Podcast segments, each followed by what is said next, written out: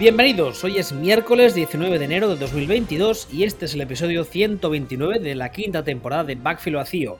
Podéis escuchar y descargar el programa en footballspeech.com y también en todas las plataformas habituales de consumo de podcast, cuyos links los encontraréis en nuestra web. Tenemos un canal de noticias en Telegram, de vacío, todo junto, y estamos en Twitter, arroba Ball y arroba. Junto a mí una semana más está Sillon Ball. Buenas tardes. Muy buenas tardes. Eh, ahora cuando eh, estábamos eh, hablando de lo que íbamos a hablar, valga la redundancia, aquí el señor me ha dicho, vamos a decir hoy, teníamos razón, adiós. Sí, pero, es que no es, tampoco tiene mérito, yo creo que ha tenido razón todo el mundo. No, no, no, ahora, ahora, lo desgrano con un poco más de detalle. Este fin de semana ya sabéis que ha habido la jornada de Wildcard, la primera de playoff, y sí que es verdad que creo que sorpresa ni una. O sea, todo el mundo había apostado en su gran mayoría a los ganadores que ha habido, no ha habido ningún resultado fuera de lo esperado. Eh, la verdad es que, insisto, no, no, no, ha habido nada tampoco raro. O sea, por ejemplo, el partido de los, de los, eh, de los Bills, que es el único en el que tú y yo eh, diferíamos en cuanto a la, a la, apuesta. si hubiesen ganado los Patriots, ¿nos hubiese extrañado? No, porque. A mí sí. Bueno, a mí, a mí personalmente no. A mí mucho.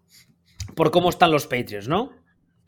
Porque el nivel de talento que tiene un equipo es X y el de otro es X entre 17. Bueno, espérate. antes de, antes, el primer partido de fue el sábado, ya sabéis, en Las Vegas Raiders 19, el Cincinnati Bengals 26.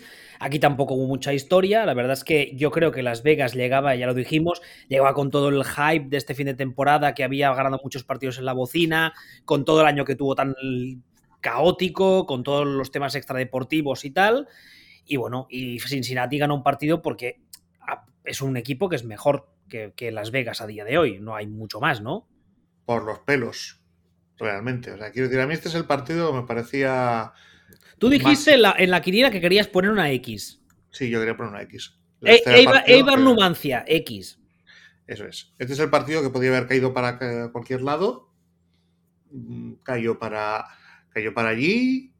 Cayó para allí también. Pues, eh, el partido me pareció más igualado en juego de lo que puede parecer el resultado realmente. Me pareció que el partido estaba ahí. Y, ya está. O sea, es, lo único que. El, único partido en el que realmente casi casi que. casi casi que había partido. Porque hubo algún otro en que pareció que había partido, pero.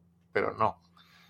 Yo este tengo un poco la sensación con estos Bengals, y ahora cuando hablemos de la jornada siguiente lo hablaremos con más detalle de que son un equipo que están aquí, evidentemente, por méritos propios, eh, al menos ni que sean parte, pero que es un equipo que, mm, no sé, creo que ya lo dije la semana pasada, no están donde creo que les tocaría. O sea, han llegado muy pronto, muy lejos. Yo creo que es un equipo que todavía le faltan piezas y que todavía está en proceso de, y tengo la sensación que desde dentro del mismo equipo se creen que, la, que, el trabajo ya está hecho y que ya, y que ya son contenders y que ya se pueden medir de tú a tú con los grandes. Es la sensación que tengo yo. Este año han ganado un partido. Hombre. Se lo ganaron, han ganado un partido, se lo han ganado a Chips. Todo lo demás que han ganado, no lo han ganado ellos, lo ha ganado el calendario y las situaciones. Entonces, eh, es, eh, mm, al final han ganado su división. Es que me sorprendería cero que el año que viene fueran últimos o, terceros en su división. me sorprendería menos cero. Eh, todo lo que no. En, esa división, el único equipo que, yo veo por debajo, por situación actual, serían Steelers. Y, veremos. No, eh, Steelers, o sea. Eh, bueno, vete a saber, es que en realidad poco poco peor que Rodgers van a, van a sacar, pero, no, pero no tienen nada. No, quiero entrar en el tema de Steelers porque ahora no toca, ¿no? Y hablaremos de ello cuando, cuando realmente toque, pero tengo la sensación de que el año que viene hay mucha gente, mucha más de la que ya ha pasado este año, que va a descubrir que Tomlin es un grandísimo entrenador porque cuando se quiten la losa de, Big Ben, este equipo va a tener otra pinta. Es la sensación que tengo yo. Sí, pero le puede acabar, no sé, a, a 8, 9, 9, 8. Eh, al final el talento te lleva hasta donde te lleva, no te, no te lleva más lejos. Y, no lo tienen. O sea, tienen cosas en defensa, eh, es tuneable. a ver, si le haces plug and play a Aaron Rodgers, pues favoritos a la Super Bowl. Pero de momento, a priori no me sorprendería. Y, Browns tienen más talento que, que Bengals. Ravens tienen más talento o muy parecido a Bengals y, un entrenador de puta madre. Mm, y el año que viene Bengals van a tener eh, calendario de hemos sido primeros. y lo que te quería decir es que este año ha ganado a Vikings, Steelers, Jaguars, Lions, Ravens dos veces, con Ravens ya diciendo madre mía, madre mía, el cementerio indio, Riders, Steelers, Broncos y Chiefs en el anteúltimo partido, que es el, partido realmente que han ganado. Ah, respecto a los Bengals, no a priori no hay noticias respecto a lo que vendrá, o sea, aparte del draft que vendrá y de la off-season, de los fichajes que puedan hacer, va a seguir todo, entendemos, más o menos igual. En el caso de Las Vegas, ya sabéis que están inmersos en el proceso de ver si hacen al señor Bisagra eh, head coach definitivo, que es, una de las voces que está sonando, o si van a por otro nuevo head coach y empiezan de nuevo, con el añadido de que hay voces que ya han empezado a sonar con cierta fuerza de algo que también hemos dicho aquí en este programa y en otros muchos, la posibilidad de que Derek Carr eh, acabe en otro equipo el año que viene. Es una posibilidad que es real, o sea, no es, una, no es un rumor infundado, ha sonado ya bastantes veces, con lo cual la oficina de los Raiders, tranquila, tranquila, no va a ser. Va a ser bastante, bastante cachonda. Yo no me creo lo de Derek Carr. ¿No? No me lo creo no me, lo, no me lo creo. O sea, no me puedo creer lo de Derek Carr en un equipo que ni tiene head coach ni tiene general manager. Es que precisamente igual por eso, ¿eh? Porque igual, igual eh, teniendo en cuenta que además el owner que tienen no es muy espabilado, que es la salchicha peleona esa, que es uh, Mark Davis, que no aprovechando, como se suele decir, el vacío de poder, que no venga un general manager que les, les dé según qué cosas y Davis diga, uy, sí, que uy, qué bien, pa'lante. No me extrañaría en nada. A mí me extrañaría muchísimo. A mí me extrañaría muchísimo. me extrañaría muchísimo estar negociando con el Harbaugh tonto y traspasar a Derek Carr sin que el Harbaugh tonto diga, pues yo le traspasaría. Y el Harbaugh tonto no va a decir eso hoy. Ni mucho, ni mucho menos. Entonces, me parece todo humaco del. Humaco del bueno. O quiero decir, que, que sí, que Mar Davis es muchas cosas, pero no es Jerry Jones hablábamos de, Cowboys, sí me creería que Jerry Jones haría miles de cosas. Pero este. Le, veo más un owner que intenta hacer cosas bien y no sabe que uno que no ni siquiera intenta hacer las cosas bien, que es lo habitual. O sea, más un caso de incompetencia que de estupidez. Sí, o sea, alguna, ya, lo he dicho alguna vez. O sea, el, el, contrato de Gruden en sí mismo y lo que intentaron hacer con Gruden y Mayok en sí mismo no estaba mal. El problema es que la persona a la que escogieron para ello fue a Gruden. ¿No? Entonces, eh, bueno, pues, pero, pero ahí había un intento de vamos a ser serios y hacer las cosas a largo plazo y tal y tal. O sea, una serie de, eh, cosas medio, medio bien. Entonces, yo, yo no me imagino ahora mismo sin head coach, sin general manager diciendo, pues me voy a cargar al quarterback. Eso lo harían, lo harían, los Texans, pero no me imagino estos. Sí, que por cierto, mm, ya sé que lo sabéis, pero no, no lo hemos dicho y aquí evidentemente tiene muchísima importancia. Eh, Mike Mayock ya no es el general manager de, Las Vegas, lo anunciaron creo que fue, no sé si fue anteayer, o, pero vamos, que ya no lo es, con lo cual el equipo, según se dicen en, en muchos, en muchos sitios, estaría negociando activamente con al que nosotros llamamos afectuosamente el hardback tonto, que es de nombre se llama eh, Jim. Jim, Jim, Ya, ya, empezamos con estas mierdas. Jim. La, copia mala de Jim, de Bill Paxton. Exactamente. Que también te digo, mm, en los Niners en su día no hizo un mal trabajo y mm, si realmente la acaban fichando, verle con Derek Carr puede ser interesante. No, no, no, o sea, si es que no me parece, no me parece que a Raiders en concreto les vaya mal un déspota psicópata que debería estar entrenando en el ejército. ¿no? No, me parece que sea un perfil que les vaya que les vaya especialmente mal, pero veremos, sobre todo veremos lo que hacen, pero ya digo. De hecho, al hilo, ahora que he hecho el chiste con, Texans, al hilo de, esto que estabas diciendo de Riders y a otros muchos hilos, eh, cuando he hecho de Caserío pensaba que se hacía esto, que Caserío ha dicho que de Son Watson no va a volver a jugar con Texans, salvo sorpresa gordísima.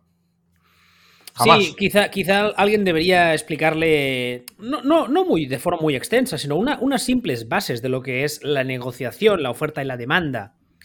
Más que nada porque esto ya lo sabíamos, pero claro, si encima vas diciéndolo y vas repitiéndolo y vas dejándolo clarísimo. Bueno, eso de que ya lo sabíamos. Mm, Hombre, sí. Eh, igual, a ver, vamos a ver. El, el mismo humo o más que con, otras cosas lo he leído yo sobre no, es que ahora viene y se le recupera y tal. No, lo digo de cara a, gente como Derek Carr, de cara a otros, otros equipos que, que sí tenemos, que sí no tenemos, eh, a Dolphins. Yo, yo me descojonaría si acabara de Son Watson en Dolphins. Sería muy lol, ¿eh? O sea, yo me, no, yo me descojonaría porque esperaría en el minuto siguiente mm, un, algún, no sé, algún tipo de mensaje de Antonio Flores, mm, algo, algo modesto, algo sutil, como sois unos hijos de puta mentirosos de mierda, cabrones. Por cierto, e, este Antonio Flores es el que ahora es el culpable de haber matado a Manolete, ¿no? Y de ponerle gluten a todo y del cambio climático. Porque ahora resulta que en Miami e, este señor era muy malo, le hacía bullying a todo el mundo y les miraba mal y bueno, un montón de cosas que han salido. Todo era culpa de él ahora. Todo, sí, lo, que es que cuadra mal con los, con los mensajes de, jugadores hablando bien de él. Ya, y, con, y, con, meses de meroteca donde el propietario de los Dolphins dice abiertamente que él estaba negociando hasta el último momento para traer a Dishon Watson. Sí, sí, digamos que eso que suelen decir de que, que la realidad no te joda una buena historia. ¿eh? Y es un poco, hombre, chico, por favor, por favor que tenemos memoria. Eh, bueno, es un poco en plan, vale que tú seas gilipollas, pero no hace falta que te creas que también lo somos nosotros. El gilipollas eres tú, pero los demás no. A ver, que estamos, hablando desde el país que emite el chiringuito. Ya, bueno.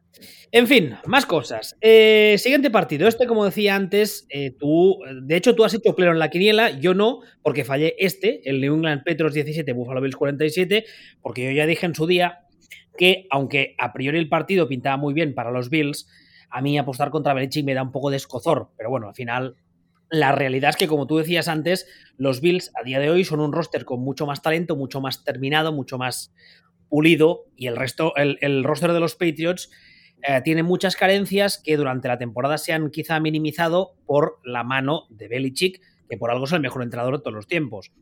por, la, por, la, mano de Belichick, por tener. Por el calendario, sí, sí, por, por, jugar, por jugar contra Jets. Sí, por una serie de factores. contra Texans. Una serie de factores, de factores que a la hora de la verdad, cuando llegan estos, esta, esta, este tramo de temporada que decimos siempre que aquí ya no hay Marías, ¿eh? aquí ya lo que, los que están en principio son equipos potentes pues pasa lo que pasa. Entonces, a los eh, Patriots les pasaron por encima sin paliativos los Bills. Bueno, yo, no digo, no creo que no haya Marías. Lo que es que esto es como, como aquello del póker, ¿sabes? De, que decían en Rounders, de tú mira la mesa y si no ves al primo es que el primo eres tú.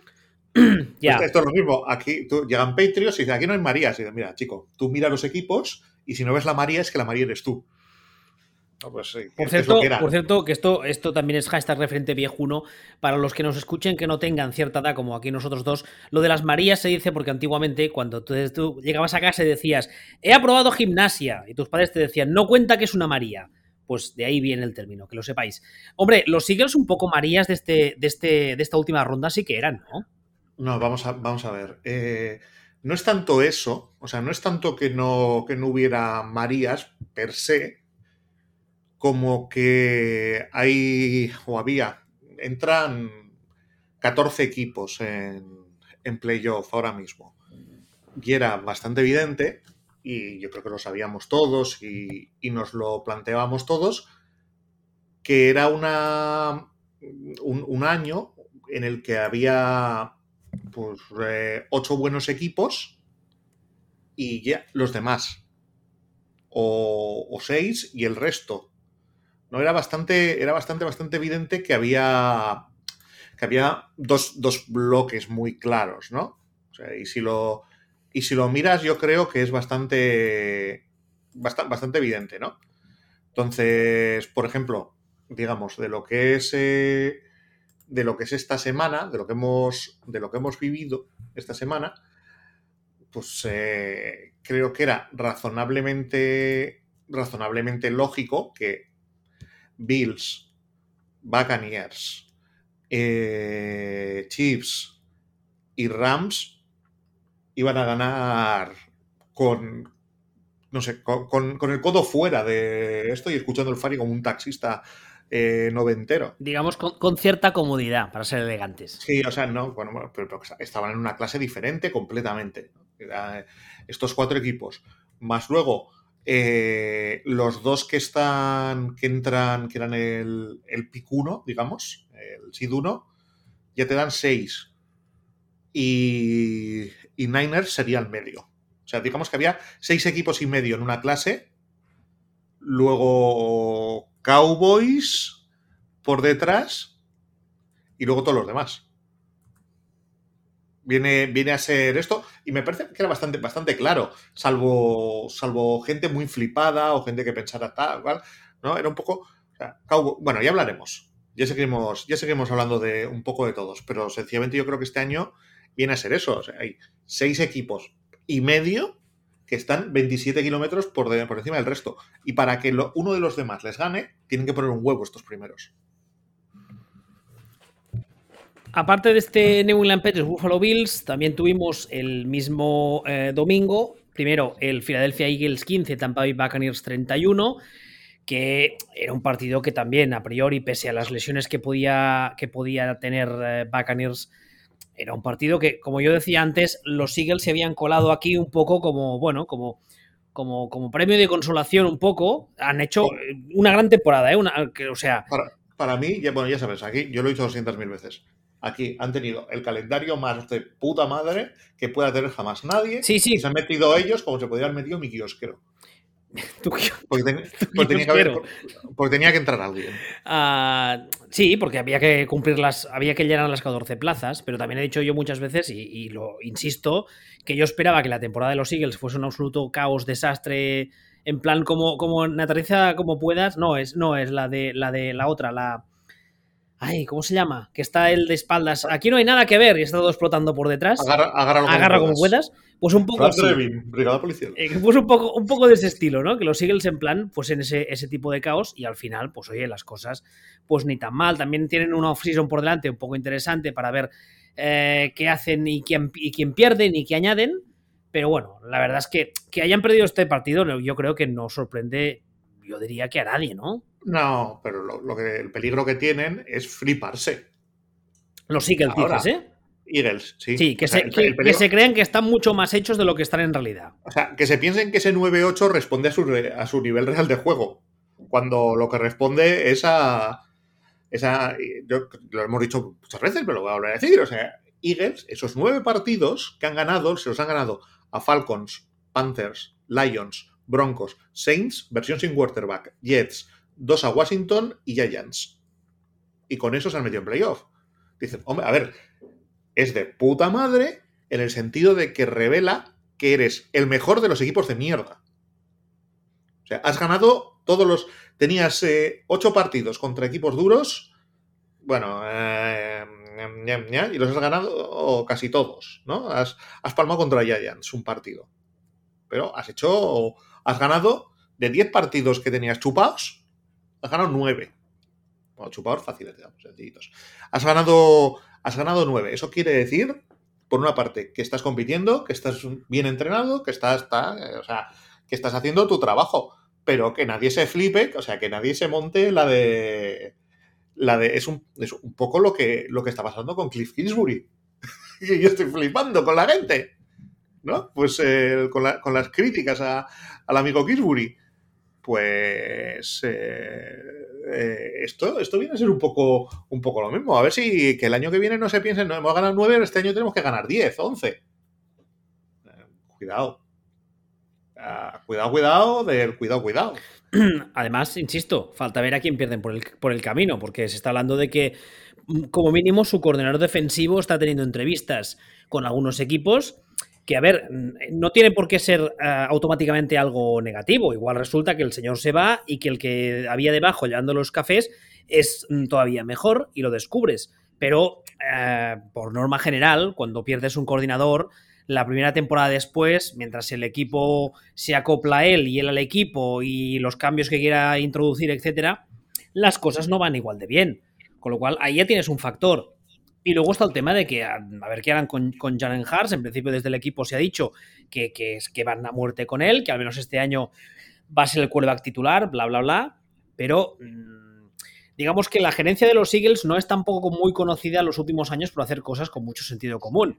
Así que primero puede pasar dos cosas: que venga alguien y les ofrezca y piquen, o que en el draft, ya sabemos todos cómo funciona el draft, y hagan alguna locura. Yo no lo descartaría. Son de esos equipos que yo no puedo descartar a priori que hagan según qué cosas. Que no, que no, que no, que no, O sea, este es, un año que todos, que todos sabemos que es un año sin quarterbacks. Es un, es un chaval que lo, lo, que ha jugado hasta ahora, no voy a decir lo poco, pero lo que ha jugado hasta ahora está en una posición de evolución, digamos, correcta. No, yo, yo, tengo muchas ganas de ver el año que viene, ¿eh? porque, porque quiero ver hacia dónde va, hasta dónde llega. Entonces es, esto sería tontería que hicieran nada. O sea, y sería una tontería. Y ya sé que siempre dicen, ah, es que hay gente que hace cosas muy tontas. Bueno, pero normal, pero para que la gente haga cosas muy tontas, tienes que ver dónde se pueden equivocar. No, no van a pensar esto, van a tener la tentación. Estos no la tienen. O sea, no hay, no hay absolutamente nada que puedan hacer que digas tú, pues eh, esto a lo mejor meten la pata aquí. Realmente este año en concreto no. Si fuera un año, eh, si fuera un año con mejores quarterbacks y en el que además ellos tuvieran un buen pick, dirías, pues a lo mejor se tiran a la piscina, pero es que no hay, no, no hay nada. seguirá, seguirá este hombre y, y si no se vuelven locos, o sea, si no hacen la de Miami, básicamente, eh, deberían, seguir, deberían seguir progresando, incluso aunque el año que viene ganen menos partidos. este es un equipo que probablemente el año que viene gane menos partidos jugando mejor. Sí, esto es un detalle que muchas veces la gente no, no tiene en cuenta, no es capaz de ver, y es que que un equipo gane menos partidos que el año anterior no significa que haya jugado peor o que esté en peor sitio, digamos, en peor momento.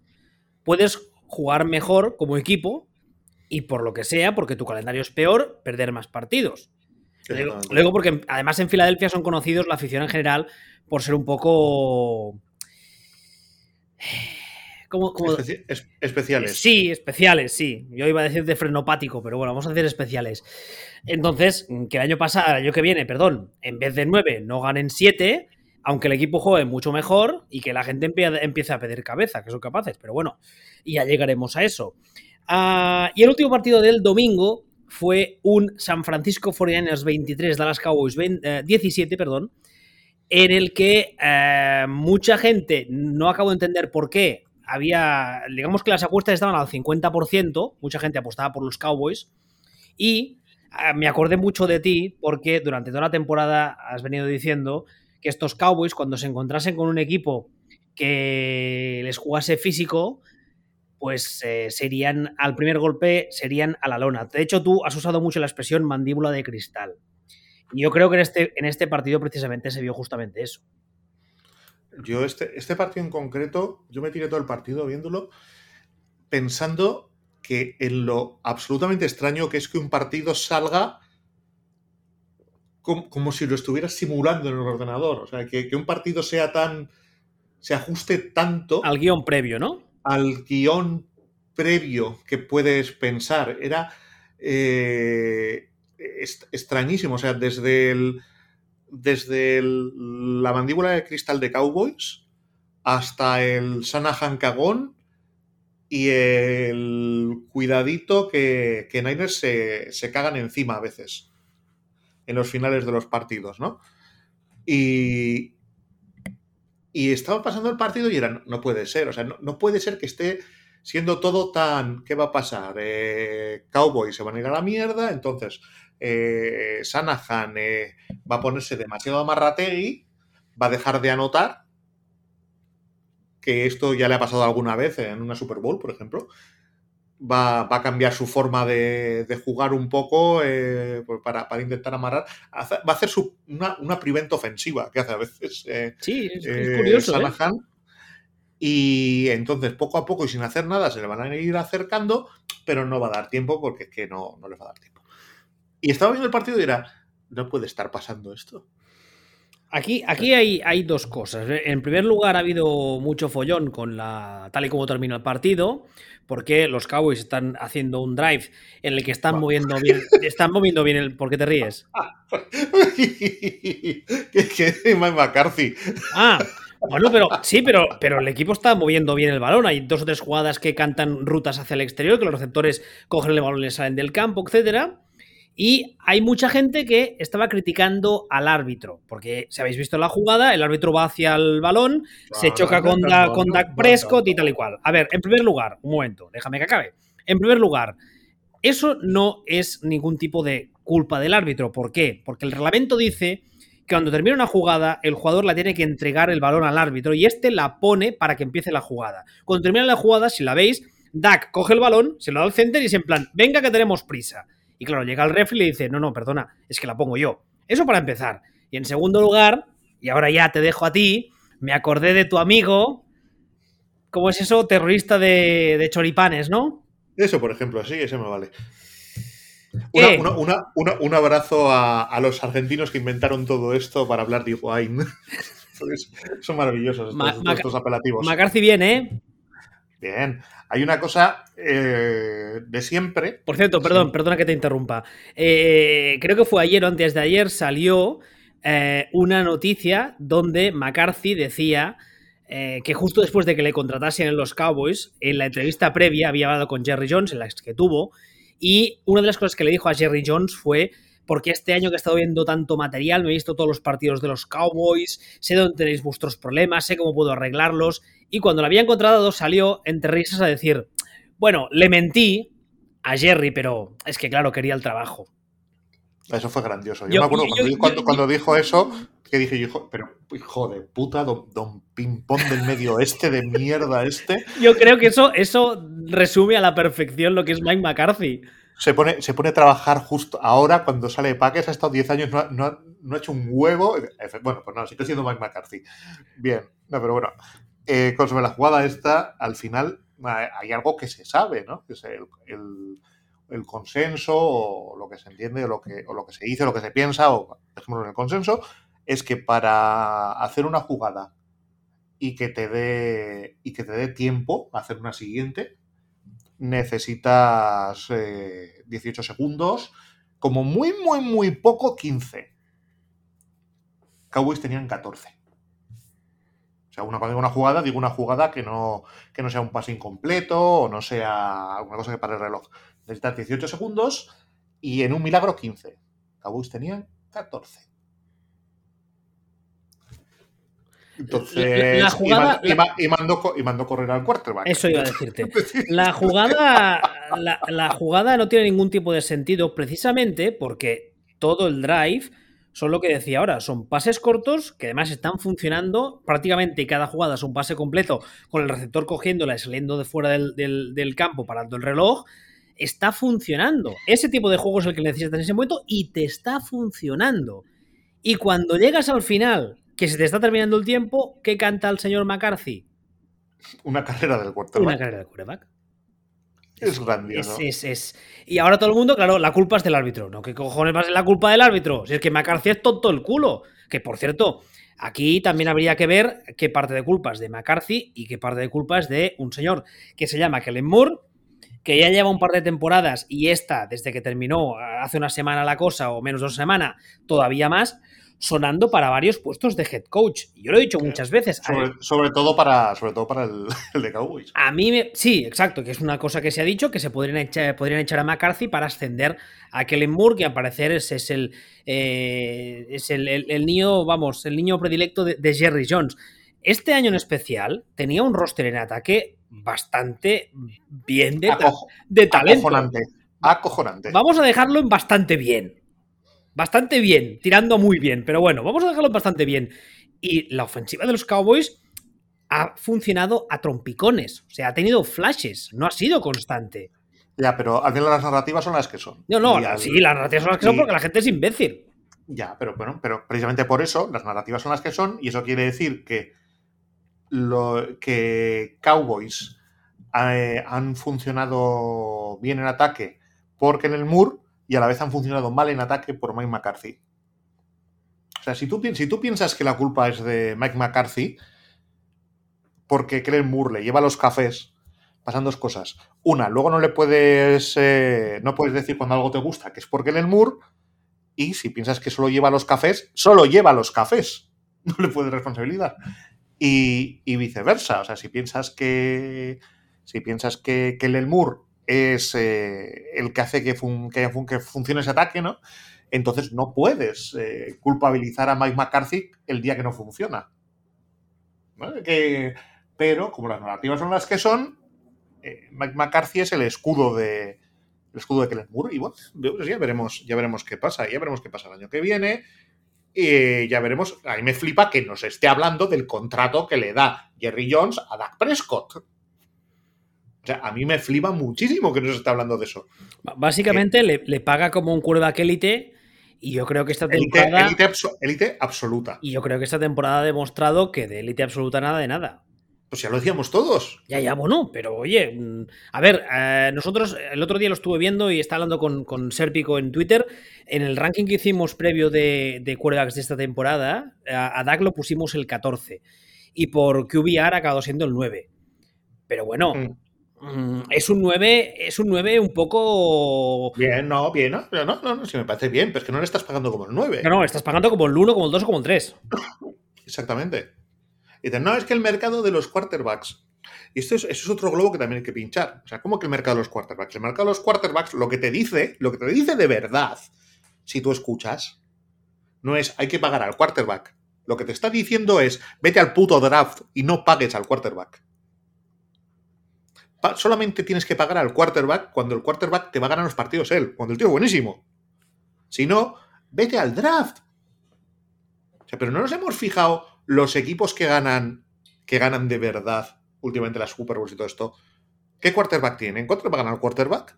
Como norma general, como norma general, o incluso no como norma general, vas a poner el 50% de las veces, y es más, en realidad, te encuentras que lo que, que, no gana un quarterback estrella, lo que gana es un quarterback barato con un roster que lo flipas.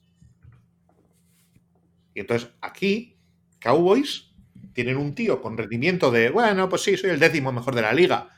Vale, pues bien, pues, pues, pues, vale, al que le estás pagando la de Dios. Y pagarle la de Dios no quiere decir, esto hay que recordarlo siempre, no quiere decir que, hoy es que es, parece que fuera tu dinero. No, no es mi dinero, lo que es es mi límite salarial. Ese es el problema. O explicado de otra forma, algo que también hemos dicho muchas veces. Si le pagas a uno, no le puedes pagar a otro. Ahí estamos. Que si te gastas los dineros en un solo señor y te gastas una fortuna en un solo señor, resulta que hay tres o cuatro o cinco más a los que tienes que pagar porque son la base de tu equipo, o en ataque o en defensa, o incluso en ambos casos, a los que no puedes pagar. Y estos señores te dirán, oye, no puedes pagarme, el de ahí me ofrece lo que creo que, yo considero que, que, merezco, adiós. Es así de simple. claro. Pero bueno, la verdad es que esta season de los Cowboys también eh, hay, esto sí que hay que vigilar porque ya sabemos todos que Jerry Jones, pese a que hemos dicho también que lleva unos cuantos años que está como más calmado y que ha que varias de sus funciones las ha cogido su, hijo Stephen y tal, es una franquicia que, que, puede liártela en cualquier momento. Y de hecho, tal y como termina el partido, el run run este de esto se cargan a McCarthy y ascienden a Kellen Moore para que no se le lleve nadie más, etcétera, empieza a sonar con mucha fuerza. De hecho, tanta fuerza que al día siguiente Stephen Jones tiene que salir y decir, no, no, no, no, esto nada, nada, si McCarthy es nuestro head coach y le queremos mucho y, le amamos y es el más mejor. Bueno, falta, falta o sea, una cosa es eso como se suele decir, no, es, no, no, no es lo que dices, sino lo que haces. Y los Cowboys tienen un historial larguísimo de tonterías. Un, detalle sobre, sobre el tema de Dak Prescott. Este año, que empieza, ahora, que va a empezar, les cuesta 34 millones. El siguiente les cuesta 45 y el siguiente les cuesta 48. Esos son los tres años de contrato que le quedan. Eh, y... Este año, por ejemplo, hace nada, hace unos días salió una noticia diciendo que a Mari Cooper, que tiene que renovar al parecer ya, eh, ya salió a decir que bueno, que, él quiere quedarse, pero que tiene que entender el equipo, que él tiene que cobrar unas cifras, etcétera, etcétera. Bueno, a ver, a Mari Cooper le quedan contrato, ¿eh? O sea, a Mari Cooper que a Mari Cooper que se caiga la puta boca, que le quede, tiene contrato hasta el 2024 y cobra 22 millones, que tampoco los gana. O sea, que tampoco es que los merezca. Pues igual no era Mari Cooper me he liado yo. Yo juraría que era, espérate, lo busco, busco en el depth chart. Igual era otro, pero vamos. No sé. A lo, que me refiero que le están pagando 16 millones, 18 millones al año, 17 millones al año, esas cifras. Así que Elliot. No, claro, es que ese es el problema. Y además, esta temporada se ha visto precisamente que, que, ese ataque no, como nos habían vendido, no depende de Zeke Elliott. Y de hecho, eh, yo lo he dicho también varias veces esta temporada. La sensación que me daba este año es que el que hacía funcionar esa ofensiva era Tony Pollard. En general, no solo la ofensiva de pase, sino que el, que hacía funcionar incluso a Zeke era Pollard, porque era el peligroso de verdad. Y es el que abría huecos para, para Zeke y para el resto del ataque. O sea, no voy, a, no voy a decir un sí extremadamente esto, pero sí me parece bastante. Y, no sé los datos, pero estoy convencido de que a, a, Tony Pollard le deben estar pagando cacahuetes en comparación con Zeke. Sí, Tony Pollard cobra un millón, justo. Pues y, has dicho que sí cobra 17, ¿no? varía, pero entre 16 y 18. Vale, pues 17 eh, para hacer números redondos, 17 millones contra un millón. Y tu mejor, tu mejor corredor esta temporada, creo, creo que si has visto partidos de los Cowboys, tienes claro que ha sido el que cobra un millón. Pues aquí falla algo. Sí. Y un running back, en principio, a no ser que mm, ocurra algún milagro de la naturaleza, no va a mejor cuantos más años pasan. No. Más bien al contrario. Así que. Y, el problema es que. El problema es que cuando digo que, le estás pagando esto, lo que pasa es que este sí que tiene. Este sí que tiene un contrato cortable. a diferencia de. ¿Eh? sí, sí, sí que sí que tiene un contrato que este es casi casi cortable año a año. Este, es decir, le estás pagando una barbaridad, una barbaridad, pero te lo puedes quitar en, en cualquier momento. De hecho, yo diría que este es el último año, este en el que entramos, en el que te lo tienes que comer o te interesa comértelo. A partir de, ya el año siguiente son contratos muy de, oye, mira, que ya no, que fuera, que fuera. Este tiene una, tiene una cara de víctima de, de víctima de, de esto. ¿De víctima de quién? De víctima del salary cap. Ah, vale. De, víctima de las otras chorradas. Eh, el, problema con los Cowboys es que hay algo que es, sabido y es que cuando, por el motivo que sea, Jerry Jones coge cariño a un jugador, eh, lo convierte en algo muy personal. Y entonces muchas veces cuando los corta o cuando el jugador deja el equipo es mucho más tarde de lo que debería haberlo hecho por los intereses del equipo. Porque ahora mismo, a día de hoy, Zeke tiene un caché como, como asset, como tradeable, mucho más alto de lo que le tendrá el año que viene. No, no tiene ningún caché como, otra, como asset tradeable. Cero. Mucho más alto que el año que viene, seguro. Cero. Pero, pero, pero lo que estoy diciendo. Más alto que el año que viene. Es que el año que viene va a ser todavía menos. Cero. Tiene cero de caché este año y el año que viene lo mismo. ¿Sabes por qué? Porque, tú, porque tú cuando tradeas, oh, que, poco me gusta esa palabra, por un tío como Siggy Elliott, no solo estás comprando a Siki Elliott, estás comprando el derecho de pagarle 18 millones a Siki Elliott. Y ese derecho te lo puedes meter por el culo. No sé si me explico. Eh, ¿Quieres a Siki Elliott? Sí. ¿Quieres pagarle 18 millones? No. Ya está, se acabó la discusión. Valor que tiene Siki Elliott, me tienes que pagar tú a mí para que me lo quede. Ah, por mucho que la. Porque además que te lo tienes que comer un año por el contrato que tiene. Entonces, sí. A, esto me refiero. O sea, Siki Elliott es un tío que, con ese contrato no solo es que no, no valga, es que me vas a tener que pagar para convencerme. dices, toma, así que Elliot y una segunda ronda. O sea, tiene, tiene valor negativo. A esto me refiero. El año que viene ya entras en la zona en la que le puedes cortar automáticamente y tampoco quieres pagar por él. Pero por lo menos no te tienen que pagar para que aceptes quedártelo. A esto me, a esto me refiero. Que es que hay veces que decimos, no, es que el valor y tal, y nos olvidamos del dinero. Y nos olvidamos del dinero. Y este, es que son, este año tiene un cap hit de 18.220.000. Es que es una, es una, es que es, una aberración absoluta. Entonces, no, no, te lo tienes que comer. O sea, no, no puedes hacer nada con él. Tiene valor negativo. No sé si me, he explicado. Sí, sí, perfectamente. A ver, eh, más partidos. La madrugada del domingo al lunes tuvimos el Pittsburgh Steelers 21, Kansas City Chiefs 42, otro partido que tampoco tenía mucha historia. Lo más eh, curioso, digamos, del partido está en lo que ha pasado después, y es que ya sabéis que Big Ben, eh, pues vamos, todo el mundo da por hecho que va a ser su último partido en general, con los Steelers seguro, pero cuando termina el partido, el tipo de declaraciones que hace no son. Sabéis que ha habido casos de jugadores en los que llega el último partido y tal y como se la rueda de prensa dice, oye, pues hasta aquí, gracias por todo, me voy a mi casa. En este, en este caso, por el tipo de declaraciones que está haciendo Big Ben, eh, la verdad es que según que lees, parece como si quiera seguir jugando, parece, pero fue muy cómico porque ayer eh, Mike Tomlin salió a decir que ellos ya están eh, trabajando va en base a la premisa de que Big Ben se ha retirado. O sea, en plan, ¿no quieres retirarte? Fantástico, adiós, no te queremos. Pero bueno, aparte de eso, el partido mm, no, no tiene nada, ¿no? No. Es que, es que, bueno, es que es un poco lo, lo, que decías tú antes del Niners eh, Cowboys. Fue todo el guion previsto.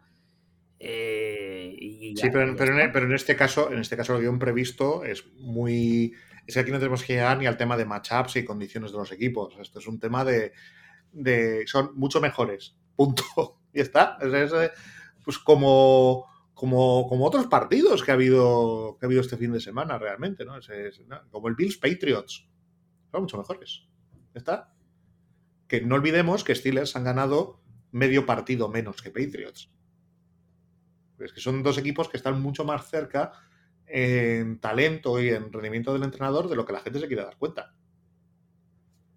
Entonces, porque parece que, ¡buah! Steelers, ¡buah! buah qué mal! Esto, eh, Steelers 9-7-1 y Patriots 10-7.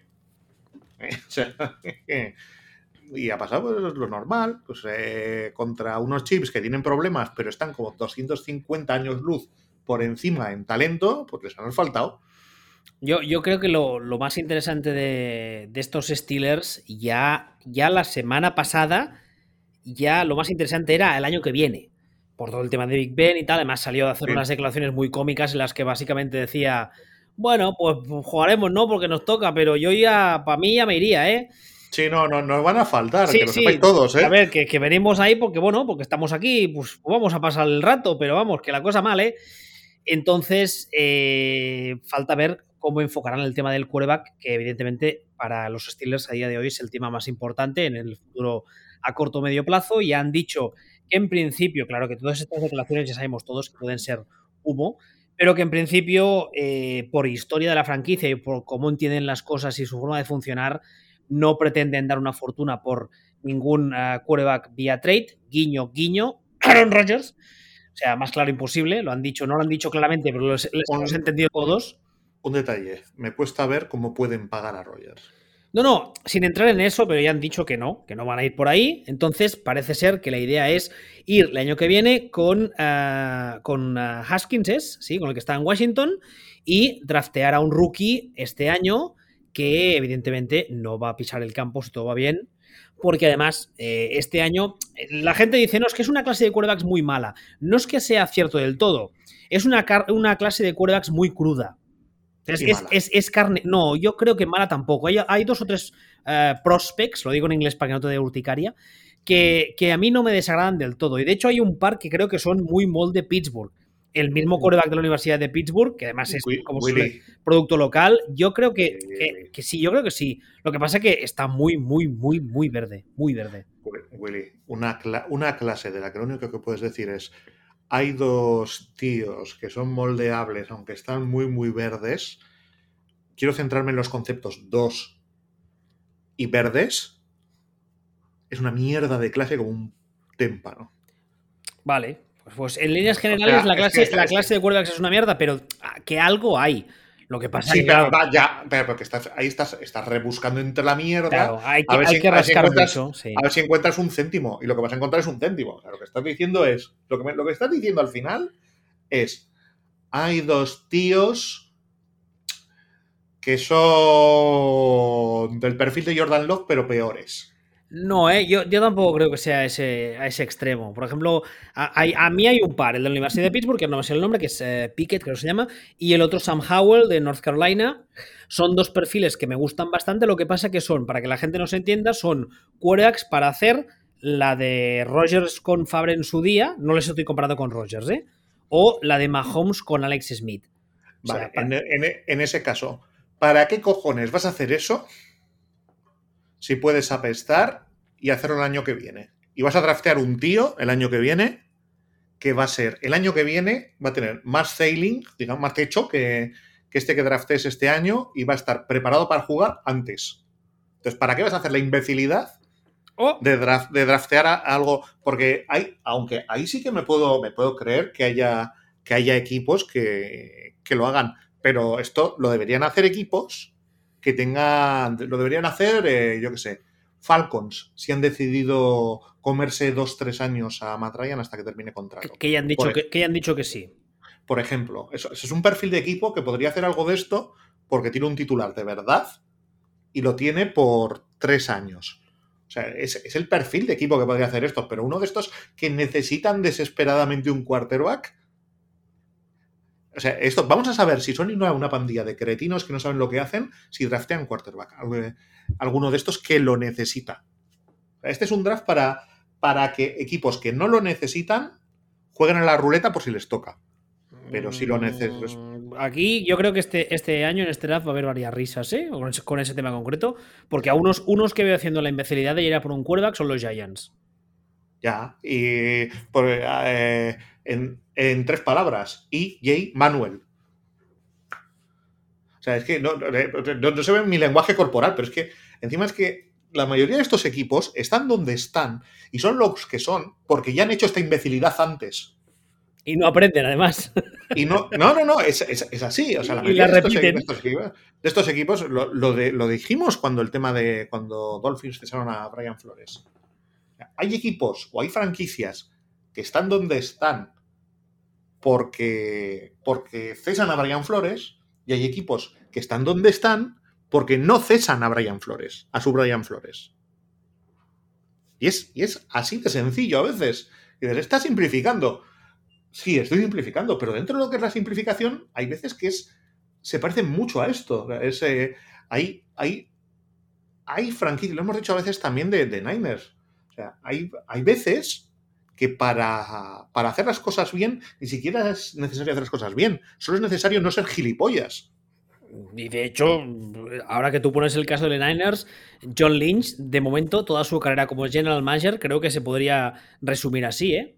Bueno, alguna metedura de pata gorda ha tenido. Sí. Pero, pero son las menos y son de meteduras de lo que decimos, que tú ves la bifurcación del camino y dices, puedes hacer A o B y te equivocas. Bueno, vale, pues todo Dios se equivoca.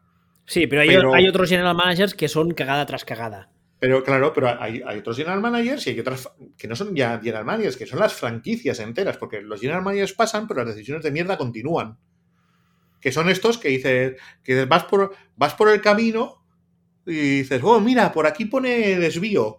Y ves que el desvío va hacia un bosque y ves dentro del bosque la casita de chocolate de la bruja asesina de la muerte y al lado un cobertizo con Leatherface. Dices, pues vamos por ahí por el bosque, que seguro que la tú eres tonto. Eres tonto y no vas al cine. Además. un poco, un poco el, el, meme ese del tío que va en bicicleta, se pone a sí mismo un palo entre las ruedas. Es un poco ese meme, ¿sabes? Sí, un poco. Esto, estas noticias que salen de. Eh, descubren congelado en la Antártida a 3.000 metros de profundidad una, un gusano de origen desconocido que se cree que tiene eh, un millón de años. ¡No lo toques! pero tú no vas al cine. ¡No lo toques! ¡Corre en la otra dirección! ¿No has visto la cosa? No has, exactamente, ¿no has oído hablar de nuestro señor y líder y guía espiritual John Carpenter?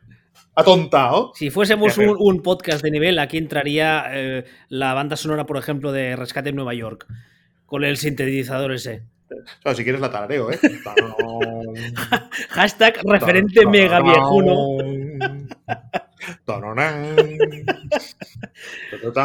como, dices, como dices tú siempre, niños, háganme el favor de ver Rescate en Nueva York. De John Carpenter con, con Carl Russell, joven y, mozo. Sí, y luego me pueden ver Asalto a la Comisaría del Distrito 13 y Río Bravo. De la de... y, me hacen un trabajo de. un trabajo de... la de asalto a la comisaría del distrito 13 hicieron un reboot hace unos años. ¿Lo viste? Hombre, claro. ¿Con quién te crees que estás hablando?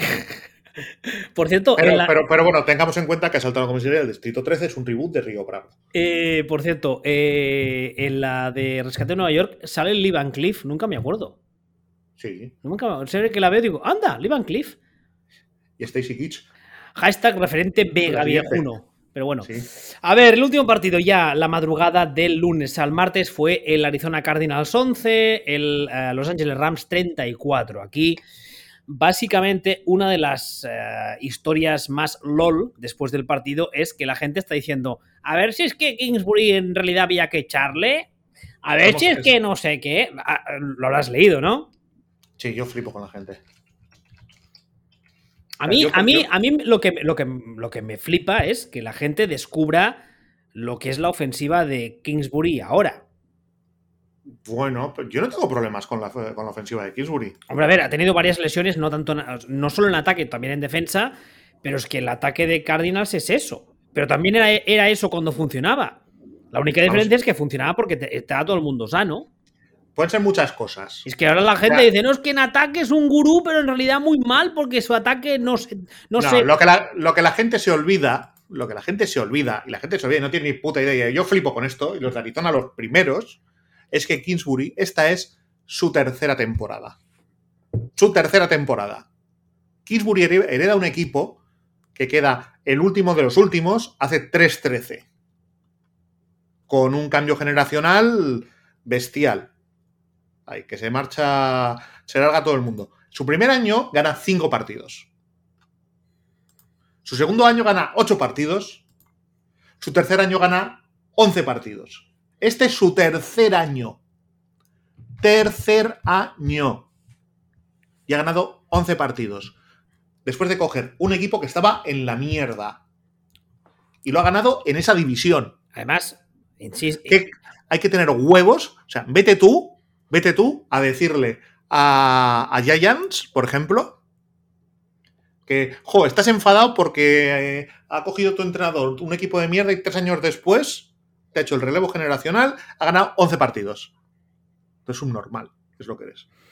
Que por cierto, eh, hasta la semana 9, ah, este equipo estaba 9-0, Kingsbury estaba sonando como posible entrenador del año, etc. Y el bajón de juego coincide con varias lesiones de importancia, entre ellas... No tan, tan de importancia, ¿eh? Hombre, eh, entre ellas, por ejemplo, el ataque baja un pistón cuando se le rompe para todo el año el que posiblemente es uno de los tres mejores receptores de la liga. Sí, correcto. Entonces, pero digamos que ahí, ahí, ahí importa eso. Sí, importa, pero de hecho te diría que esa es la lesión gorda. También coincide que, que Kyler Murray tiene una lesión, pero aparte de todo eso, es cierto que el, equipo está jugando muy, muy bien. Yo creo que el otro día lo comenté en Twitter. lo curioso de Cardinals es que cuando gana, no gana por calendario, no gana de churro, gana de verdad y bien, jugando muy bien. Y cuando empieza a perder, empieza a jugar muy mal.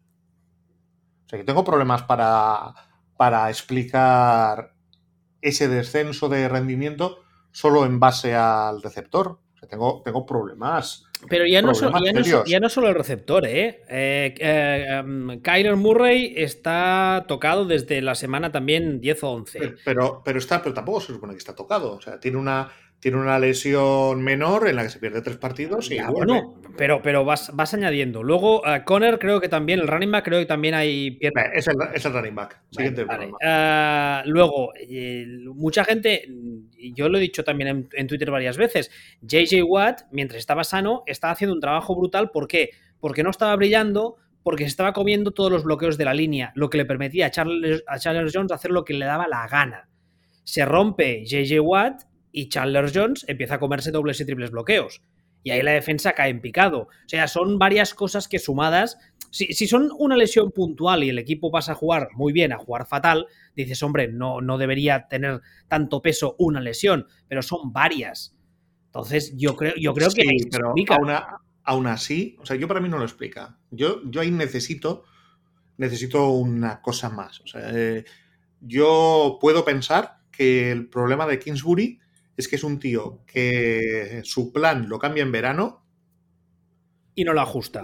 Y no sabe ajustar a mitad de temporada. Y no sabe reaccionar y no sabe hacer este tipo de e-, cosas. Esa es una posibilidad, teniendo en cuenta de que, como tú decías ahora, este señor lleva tres años en la NFL. O sea, su experiencia en NFL es tres años. Hasta ahora había jugado siempre en college, que en college, si especialmente si eres un programa grande, como él siempre había estado en programas grandes, ah, digamos que muchas veces bajas casi casi sin bajar del autobús, ganas, perdón, sin bajar del autobús, porque te toca, eres Texas Tech y te toca jugar contra, yo qué sé, Texas West AM Southern, que son tres primos y el amigo del pueblo de al lado, y ganas 70-0 sin despeinarte. Claro, en la NFL no funciona así. Entonces, que pueda ser eso que dices tú, que sea, que le cueste, que, que tenga esa falta de cintura para, para, ajustar durante los partidos, puede ser, pero es una cosa que también la puede aprender con los años. Yo no lo descartaría. No, no, a ver, puede ser. Pero sobre todo, sobre todo el tema es, ¿qué más quieres que haya hecho este tío? Con el equipo que coge.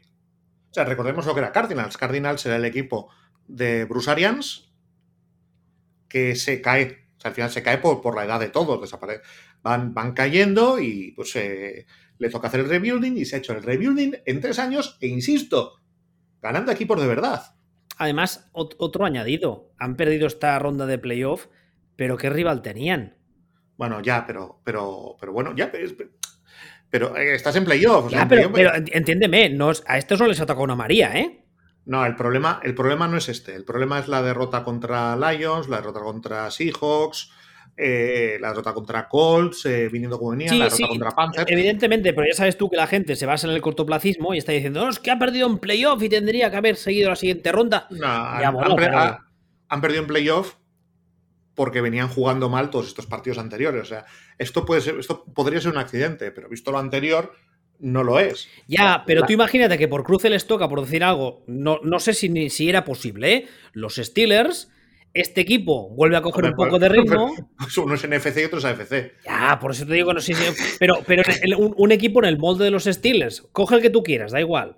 Me refiero, les toca un, equipo de ese perfil o de los Eagles y tal, entonces la cosa cambia y pasa a la siguiente ronda y la. Les toca, les toca Cowboys.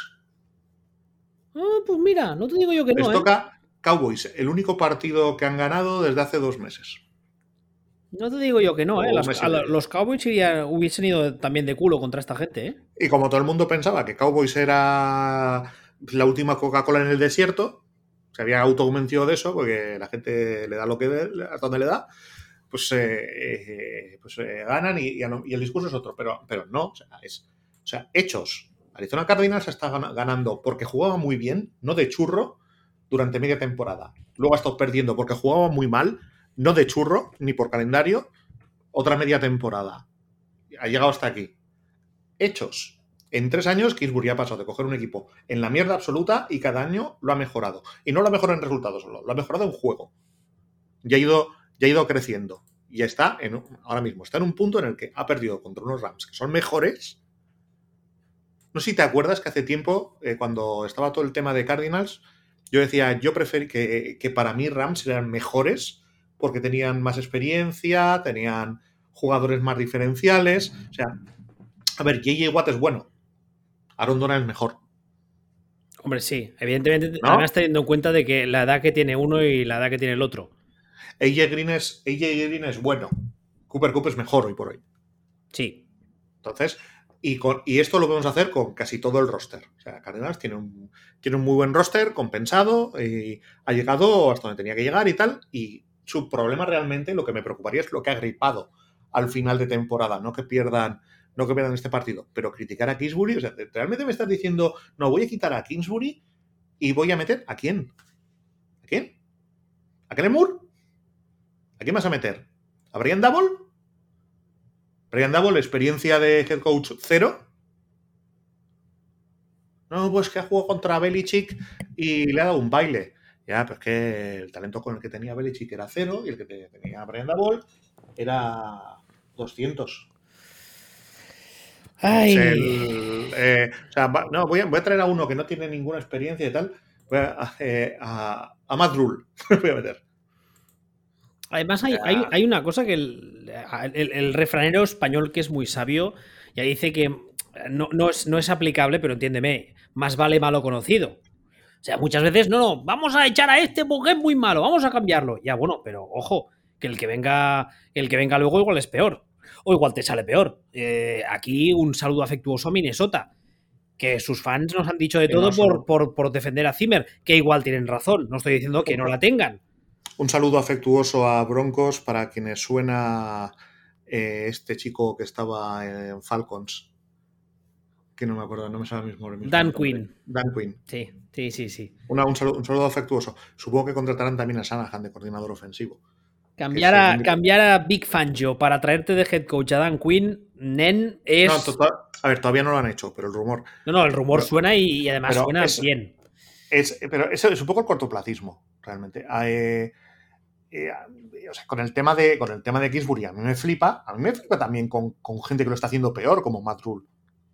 Sea, Matt Rule, no sé si somos conscientes de que esta ha sido su segunda temporada en la NFL, ha ganado cinco partidos en cada una. No sé si somos, no sé si somos conscientes del equipo que tiene Matt Rule. O sea, no sé si somos conscientes de con qué quarterbacks ha tenido que jugar Matt Rule estos dos años.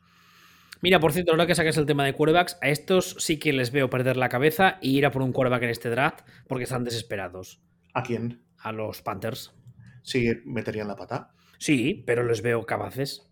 Sí, yo también les veo capaces porque también les veo que, hicieron todo de, bien, lo que decíamos antes de lo que decíamos antes de, de Riders, ¿no? De proyecto a largo plazo, hacemos esto, tal, pero en dos putos años, es que no han ni a dos años, en temporada y media, porque a Rule ya se le lleva poniendo a parir desde desde hace un año, ya les veo que están con el cagómetro encima y de, hecho es posible que al entrenador se lo hayan cargado porque ha pasado de hacer cosas normales y con sentido a hacer cosas de entrenador cagao eh, que da palos de ciego y, decide las cosas no por el bien del equipo, sino por su culo. Entonces, eh, ándate con ojo que no hagan que no hagan eso Cardinals, porque al final tienes al entrenador que no es malo. dices, no, es que es mejor. O sea, no sé si nos acordamos de, de Andy Reid, de Andy Reid que tiene 78 años, hasta que ganó con Mahomes, se le ponía a parir. Se le ponía a parir por. Es que no sabe ajustar. Hombre, perdona, perdona. Es que su, gestión del reloj es lamentable. Andy Reid eh, sale de Filadelfia, que si no le echan, le invitan a irse, guiño, guiño. Y sale de Filadelfia que ahora mm, porque el, tiempo todo lo cura. Y ahora todo el mundo mm, hablan de Andy Reid y hablan excelencias, pero en ese momento eh, sale de Filadelfia y, echan pestes de él. Un señor que llevó una Super Bowl a Donovan McNabb, ¿eh? Sí. O sea, a ver, las cosas como son. O sea, eso me hace mucha gracia. Sí, sí. Sí, sí, sí, O sea, es, es, un poco esto. O sea, lleva, lleva toda la vida allí bueno, todavía se tiene una serie de años y es como, no, no, que es que no, que es que es esto, que es que el otro, es que no vale, es que, que, realmente que tenemos un cortoplacismo tanto hacia adelante como hacia atrás, que, que, no, chico, que, que no, que esto no va, que esto no va así. bueno. A ver, eh, ni que sea así rápido por encima. Un repaso a la jornada siguiente de playoff que viene, este fin de semana, las finales de división. Tenemos dos partidos el sábado y dos partidos el domingo. Yo creo que aquí estos ya son partidos ya mandanga de la buena, ¿eh? Ya nos hemos quitado la. ¿No? bueno, no todos, perdón, no todos estoy viendo uno que no. El primero, que creo que es el más flojo, creo que estaremos de acuerdo, es el sábado a las diez y media de la noche para nosotros, es el Cincinnati Bengals uh, Tennessee Titans. ¿Qué? que estoy imaginándome a los Cincinnati eh, belgas. Belgas, sí. llegan, un, un, gofre en el casco. Llegan un gofre en el casco y entrenados por Tintín. Entiendo por eso que, por lo que me dices, que tú apuestas por los Titans, ¿no? La única opción que tiene Bengals es que Titans pongan un huevo. O sea, es el. Eh, solo se pueden agarrar a que, a que Titans, que es un equipo muy regular, tengan uno de esos días. Si no, deberían ser asfaltados. A ver, aquí hay un par de cosas. Primero es que Cincinnati no llegue con eso que se suele decir siempre del momentum y los Titans vienen de no jugar, de no jugar esta semana. Sí, que sí, que sí. Y vienen de no, jugar esta semana. Estadísticamente no. Bueno. Y también está el tema de que los Titans esta semana, creo que fue ayer, ya volvió a los entrenamientos de Rick Henry, que físicamente no creo que esté para hacer mucho, teniendo en cuenta además el tipo de jugador que es, que, valga la redundancia, es un jugador muy físico pero eh, igual les funciona en plan eh, estrategia Cid campeador. Que sacarlo al campo y que los Bengals digan, ay, ay, ay, ay, ay, este. Y mientras estás pensando, ay, ay, ay, este, te corre el otro por el otro lado. O te pasa el otro por el otro lado. Entonces, yo también apuesto por Tennessee porque, vamos, no veo a estos Bengals a día de hoy ganando los Titans. Pero bueno, ya veremos. 11 eh, contra 11 no hay rival pequeño. El sábado también, este ya un poco horario un poco más puto, a las 2 y cuarto de la madrugada para nosotros, tenemos el San Francisco 49ers Green Bay Packers. Este sí que puede ser un partido chulo, chulo. ¿Cómo lo ves? depende de, depende de cómo, de cómo vuelvan los lesionados de, de Packers que están volviendo. A mí, yo antes, antes, antes del programa estaba haciendo un poco los deberes y estaba mirando. La defensa de los, de los eh, Packers contra la carrera no es abominable, no es terrible, como ha sido otros años. Y los Niners, curiosamente, en carrera son un equipo que, al menos estadísticamente, está en la, parte, en la parte media alta de la tabla, pero no una pasada, no están dominando como otros años. Con lo cual, a mí me da la sensación de que todo el plan para el partido de los Niners es eh, que Jimmy Garoppolo no la líe, lo cual este fin de semana ya pasó a ratos. Porque si pretenden ir a, un uh, shootout contra los Packers, evidentemente yo creo que Rogers les va a pasar la mano por la cara. Supongo que la, yo creo que sí. Yo creo que la esperanza de los Niners, aparte de que falta ver si estará Nick Bosa y cómo estará, que la semana pasada dejó el partido por el tema de una conmoción, yo creo que la esperanza de los Niners es correr mucho, que les funcione la carrera, gastar un montón de reloj, que Garópolo intervenga lo mínimo posible y que cuando lo haga no se le crucen los cables y no sé, rezarle algo. No, o sea, yo ahí no estoy del todo de acuerdo. El, tema para mí es que, bueno, Packers recupera esta semana a todo el equipo. O sea, para eh, lo que sabíamos ya de, de Packers es que todos los lesionados gordos iban a ir volviendo iban a ir volviendo para, para playoff. Y bueno, pues eh, Bakhtiari ya está de vuelta. Eh, Jair Alexander ya está, ya está entrenando también. Valdés Scanling también está tocadito, pero ya vuelve. Eh, Whitney Mercilus eh, también vuelve.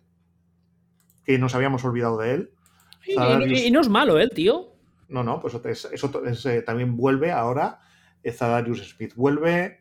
Eh, Randall parece que, parece que vuelve también, aunque no está todo claro. Elton Jenkins también parece que parece que vuelve o ya lo han activado. Eh, está, vuelve todo el equipo. Entonces, claro, lo que no sabemos es eh, Bacteri, cómo vuelve. Pues no es lo mismo una, eh, jugar contra Packers con una línea ofensiva con Bactiari y Elton Jenkins en condiciones que jugar contra Packers con los becarios que están jugando últimamente en la línea ofensiva. O sea, no tiene, no tiene absolutamente nada que ver. Eh, para mí, de, para mí ahí sí que va a estar. Ahí sí que va a estar el tema. Sobre todo cualquier. Porque si, si la línea ofensiva de Packers no funciona, no hay, no hay partido. O sea, no, no van a poder hacer nada. Entre, entre otras cosas, porque yo creo que a no ser que a Nick Bosa se le esté cayendo una pierna o algo, yo creo que va a jugar.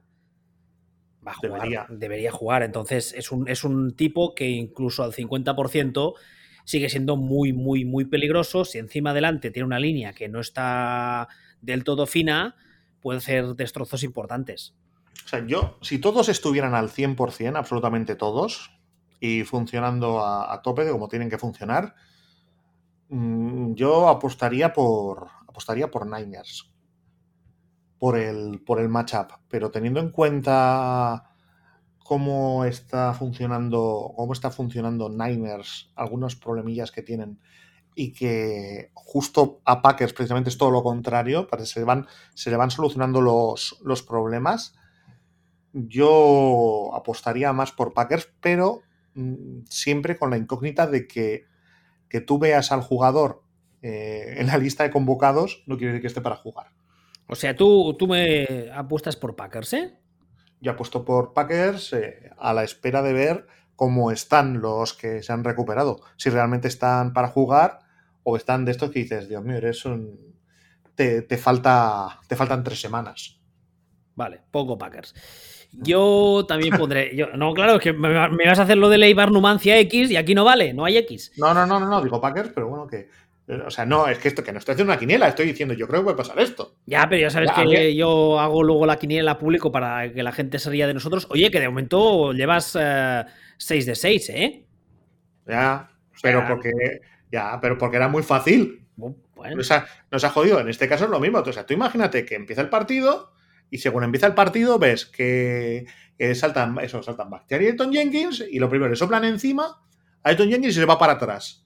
Y el otro está que, está perdido todavía, bueno, porque lleva un año sin jugar. Pues, pues, bueno, pues, pues se acabó el partido. O sea, es que lo vas a ver en la segunda jugada. Yo, yo, ahí no estoy de acuerdo porque creo, insisto, que en algún momento los Niners van a tener que pasar. Se van a encontrar en una situación en la que por, por situación de campo o situación de marcador no, no necesiten pasar. O sea, tengan que hacerlo, ni que sea de forma muy puntual. Y yo Insisto, la semana pasada lo volvimos a ver. Eh, Garópolo, cuando la cosa se complica, tiene una tendencia mm, muy dolorosa a hacerse caca encima. Se aturulla. Sí, sí, y hacer unas tonterías espectaculares. El otro día, creo que es en tercer down, tiene un pase que él tiene el receptor. Están los Niners atacando hacia la derecha de la pantalla. Creo que es un fake. Y tiene el pase con el receptor completamente abierto y se la, se la tira por encima. Y de esas tiene varias. Y lanza una intercepción que dices, ¿qué haces? ¿Pero qué haces? ¿Qué tiras ahí? ¿Qué has leído, hijo mío? Sí, pues pero con todo eso, con todo eso, si la línea de Packers no funciona, no hay partido.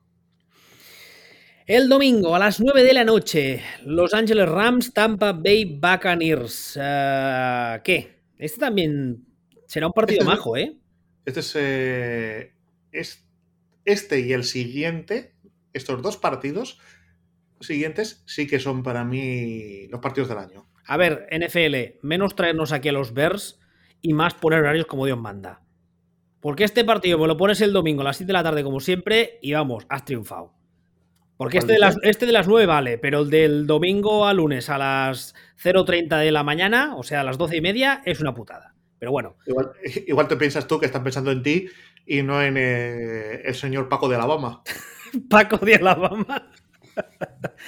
¿A qué pasa? ¿Que crees que no hay latinos? Alguno habrá. A ver, eh, eso, el Rams Buccaneers, aquí francamente, pues no sé qué pensar, no sé qué pensar. Si me pongo, por ejemplo, en cuanto a las bandas, mm, creo que la cosa está bastante igualada. Porque Bruce Arians tiene experiencia, pero Sean McVay lo veo más genio loco. Si lo veo a nivel de línea ofensiva de Rams contra línea defensiva de Buccaneers, eh, creo que ligeramente la ventaja es para la línea defensiva de los Buccaneers. Si lo veo al revés, también creo que ligeramente la, ventaja está en la línea defensiva de los Rams. En el caso de los quarterbacks, hombre, aquí creo que yo creo que se decanta la cosa hacia Brady, más que nada porque Stafford también ha tenido algunas semanas que ha puesto algún huevecillo y porque Brady tiene un montón de experiencia en estas citas. Entonces, no sé. A mí, yo, si me preguntas, yo creo que ganarán los, los Buccaneers. Creo. Yo creo que va a estar muy justito y, creo que.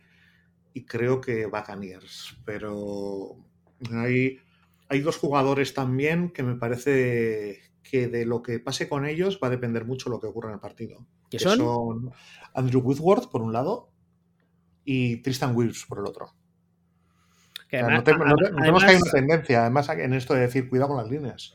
Además, uh, Wirfs la semana pasada ya terminó el partido de aquella manera, porque se medio lesiona, lo abandona un rato, luego vuelve, pero está todo el partido que está un poco en plan ay, ay, ay y comete algunos errores un poco dignos de él. Entonces, claro, esta semana, si viene tocado físicamente, no está al 100% y encima tiene una línea que delante tiene a, Aaron Donald, la cosa se puede complicar. Con, con todos mis respetos, esta línea defensiva de los Rams no es la de los Eagles. No, esta línea defensiva de, Rams tiene problemas. Y si Andrew Woodward eh, no chuta. Tú estás hablando de la ofensiva de, la, de los Rams. no, no, no. De, la ofensiva de los Bucks, ¿eh? Sí, sí, sí, pero que es que iba a, iba a mezclar las dos. ah, vale. Esta línea, esta línea, de Rams no chuta y si Andrew Woodward no está, eh, va a chutar menos. Y la línea, de, la línea ofensiva de, Tampa realmente, como bien dices, como vimos a Wilps, lo que pasa es que yo tengo la sensación de que, de que Wilps, si realmente el otro día está jugando todo el partido, aunque jugara de aquella manera, es porque tampoco tenía algo, algo tan grave. O sea, mi, mi, intuición es que es alguien a quien se le puede chutar antes del partido para que rinda. Por, esto, porque el otro día ha jugado y con esto lo pueden, yo entiendo que lo pueden disimular. Entonces, como mi sensación es que lo de Wills probablemente sea disimulable, aunque lo que tiene enfrente sea, sea Aaron Donald, me da la impresión de que la línea de Rams, que ya era peor de inicio, puede sufrir más contra Buccaneers que a la inversa. Pues y es por eso por lo que, mucho más que por Brady o por esto, por lo otro. no creo que a día de hoy haya una diferencia real entre Brady y Stafford. Además, hay un tema y es que si cojo las dos defensas, la de los Buccaneers y la de los Rams, la de los Rams se basa en, en Harold Donald, que es un señor que es muy, muy, muy bueno, además está a un nivel de, de, físico por la edad que está, digamos, casi casi en su prime time. Sí. Pero la defensa de los Buccaneers la veo más versátil por esquema, por personal, la veo más capaz de ejercer presión desde varios frentes y esquemas diferentes que la de los Rams. Y entonces, si la línea ofensiva de los Rams está, está su pieza principal, que es, que es eh, eh, el que tú ahora decías, que no me sale el nombre, Whitworth, está tocado, creo que las puede pasar a muy putas. Porque precisamente el coordinador defensivo que tienen delante es muy bueno, eh, tiene mucha experiencia y creo que lo que hará será precisamente mezclar mucho personal, cambiar muchos frentes, ahora te entro por aquí, ahora te muevo la línea en este sentido, y yo creo que ahí la línea de los Rams lo, puede pasar muy mal, creo. Pero bueno, apostamos ambos por Tampa Bay, ¿no? Aunque sea por poquito. Sí, yo sí. Y finalmente el domingo, la madrugada del domingo al lunes, a las eh, doce y media de la, de la mañana, madrugada, llamadlo como queráis, para nosotros, tenemos el Buffalo Bills Kansas City Chiefs. Pues va a estar majo este partido, ¿eh? Pero yo no sé qué pensar, porque sí que es verdad que los Bills vienen de destrozar a los, yo, lo pienso, o sea, yo lo tengo súper claro este partido también. ¿Sí? Sí. ¿Por quién apuestas tú? Por los Bills. Sí. Sí, los Bills. Eso es una cosa curiosísima, verás. Los Bills juegan a, para un lado y para el otro del campo. Chips solo juegan para un lado. Y eso al final yo creo que es importante. Ya. Es decir, eh, Sí, que, que Búfalo está bien en ataque y en defensa y Kansas City en ataque bien, pero que en defensa. Eh. Sí, o sea, bueno, no, es que ni siquiera es que Búfalo esté bien en ataque y en defensa, está. Entonces, Chips no se presentan. Y como no se presentan, pues a ver, eh, los, mira, de los últimos partidos que han jugado que han jugado Chips, los dos últimos partidos se comen 34 puntos de Bengals y 24 puntos de Broncos. Eh, yo es que, es que eh, solo también, hasta cierto punto, es un caso de solo se pueden agarrar a. Y creo que Chips necesitan y solo se pueden agarrar a que Bills pongan un huevo. Porque me puedes decir, es que Mahomes puede meter 50 puntos. Bueno, pues es que yo creo que ellos salen a estos Chips les puede meter 51. Con el mismo nivel de dificultad con el que chips pueden meter 50. O menos, de hecho. Entonces ese es el, ese es el tema. Estos chips me parece... Yo lo he dicho alguna vez, o sea, a mí me recuerdan un montón, pero un montón a, aquellos Packers de, de McCarthy después de la primera Super Bowl que llegaban hasta aquí o incluso ganan este partido, uno más, pero acaban perdiendo 78 a 76 como quien dice, esto es porque quedaba igual que, que Rogers hacía heroicidades, pero luego es que en la siguiente se comían un drive de, de 100 yardas en medio minuto. Hola, saludos a, a Don Capers y el cementerio de Galenones. Y esto, hasta cierto punto, es no por los mismos motivos, pero es que la defensa no. No. No. Tuvo, una racha de tres partidos, o, cuatro, o cinco, que, pareció que funcionó, pero al final de temporada ha vuelto a hacer catacroc croc.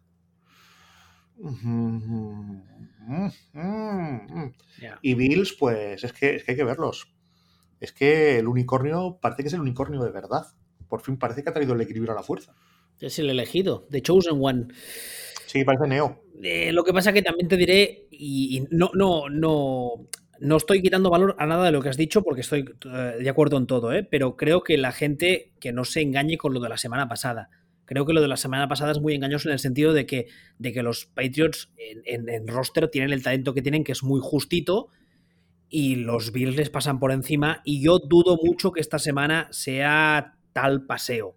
Pero, pero, dicho eso, y mm, insisto en que te doy la razón, si esto se convierte en un, como suele decirse, un duelo de pistoleros, yo sí que creo que Bills eh, va a ganar o ganaría 9 de cada 10. Es, ya es curioso porque las apuestas dan favoritos a Chiefs. Ya bueno. Por los pelos, no, no, o sea, te digo, las apuestas dan Sí, sí, lo sé, lo sé, ya lo sé, pero no, no, no me lo creo, no estoy de acuerdo. Pero yo lo, yo viendo los dos equipos. Hombre, a, ver, está, está, el factor campo. Sí, pero, pero, más allá de que la gente grite mucho, porque el frío a esta gente no les afecta. No, y, bueno, y está, también hay otro factor que hay que tener en cuenta, y es que Josalen no ha estado aquí nunca. También es verdad. Josalen no ha estado jugando fuera de casa en playoffs contra Chips y con sensación de, hostia, que, tenemos una opción real de ganarlo todo, nunca. que... Y, se, puede hacer cacas. O sea, puede. O sea, ya sabemos de siempre que los problemas de, de ellos salen han sido de problemas de lecturas y problemas de precisión. Todos modos, eh, no sé, estoy, estoy pensando igual, igual apostar, o sea, en nuestra quiniela, igual apostar yo por Kansas City por, por un tema, y es que a nivel de staff, eh, la banda de Kansas City me ofrece muchas más garantías que la banda de Buffalo. A mí no. A mí, o sea, a día de hoy no. Y aparte estamos en lo de siempre. O sea, cuando digo no, es sí me puede ofrecer más garantías, pero no muchas más, de forma diferencial. Y estamos en lo estamos en lo mismo que la semana pasada con que la semana pasada con el tema con el tema Belichick, ¿no? Es eh, estos Bills tienen más talento que estos Chiefs. Y después que estos Chiefs tienen a este, a este, a este y a este. Ya. Y a otros tres. Pero luego tienen otros muchos que. Eh, que no. Y Bills me parece un equipo mucho más compensado en las posiciones, aparte muy bien montado para, para maximizar sus virtudes, ¿no? para, para maximizar a ellos salen. Mientras que Chiefs me parece un equipo ya con estos problemas de, de tenemos que pagarle al quarterback y entonces, claro, no solo podemos gastar aquí, pero aquí no, y entonces tenemos este, este y este agujeros claros.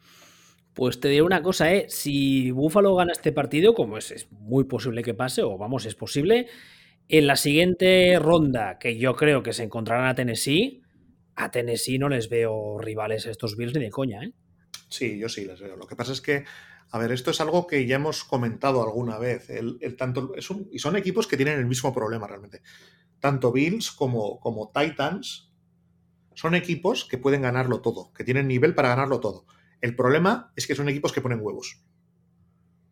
El problema es que son equipos irregulares, son equipos que, que, que sí, que ponen huevos. Son equipos que su máximo nivel es nivel anillo sin, discusión. lo que ocurre es que tienen que ganar tres partidos para ganar el anillo. Y tres partidos seguidos o cuatro sin, sin poner un huevo para estos equipos es complicado. Chiefs es otro perfil, o sea, Chiefs es un, es un muy buen equipo con, con agujeros muy gordos en puntos claves. Pero, pero tanto Bills como Titans son, son mejores equipos, pero por, puede ser por falta de experiencia, puede ser por, problemas de motivación realmente, o sea, puede ser que uno de los problemas, aunque me cuesta decir esto de, los, de estos entrenadores que tienen, porque parece que son todo lo contrario, ¿no? Pero pero hay, hay partidos que han jugado contra malos equipos que a lo mejor los han salido a jugar andando. porque los huevos, la irregularidad está, está ahí. Entonces, eh, sobre el papel, para mí, mejor Bills que Chips. ¿Qué pasa? Que Chips nivelan por la posibilidad más real de que Bills tengan uno de esos partidos que, no les sale nada. Porque, lo han hecho anteriormente. Pero, ya digo, si la siguiente es Bills Titans, eh, me parece que de ahí sale un, un, equipo que perfectamente puede ganar la Super Bowl. O sea, sin embargo, fíjate, yo no veo a Chips con capacidad para ganar Super Bowl ante ninguno de los bichos de, de la NFC. Pero sí que veo a Bills y Titans con capacidad para ganarla. De los cuatro que quedan ahora mismo, a Chiefs, yo creo que tendría muchos problemas para, para ganar a, cualquiera de los cuatro. No sé si los ganaría o no, pero que tendría muchos problemas para ganar a cualquiera de los cuatro, sí. A cualquiera de, los, que quedan, ¿eh? De la NFC, digo. Sí. Quedan, quedan Rams, Bucks, Niners y, Packers. A estos cuatro, a día de hoy, insisto, podrían ganarles, pero creo que las pasarían más putas que Caín. Y de hecho, de hecho te voy a decir, eh, la semifinal Rams Bucks, que para mí es eh, un poco la final anticipada, a la espera de ver el estado de los lesionados de Packers. Mm, yo, yo, me cuesta muchísimo ver un escenario en el que Chiefs pueden ganar a Rams o pueden ganar a Buccaneers. Y de Titans me cuesta un poquito menos. Y de Bills es del que menos me cuesta. Que Bills en su rendimiento tope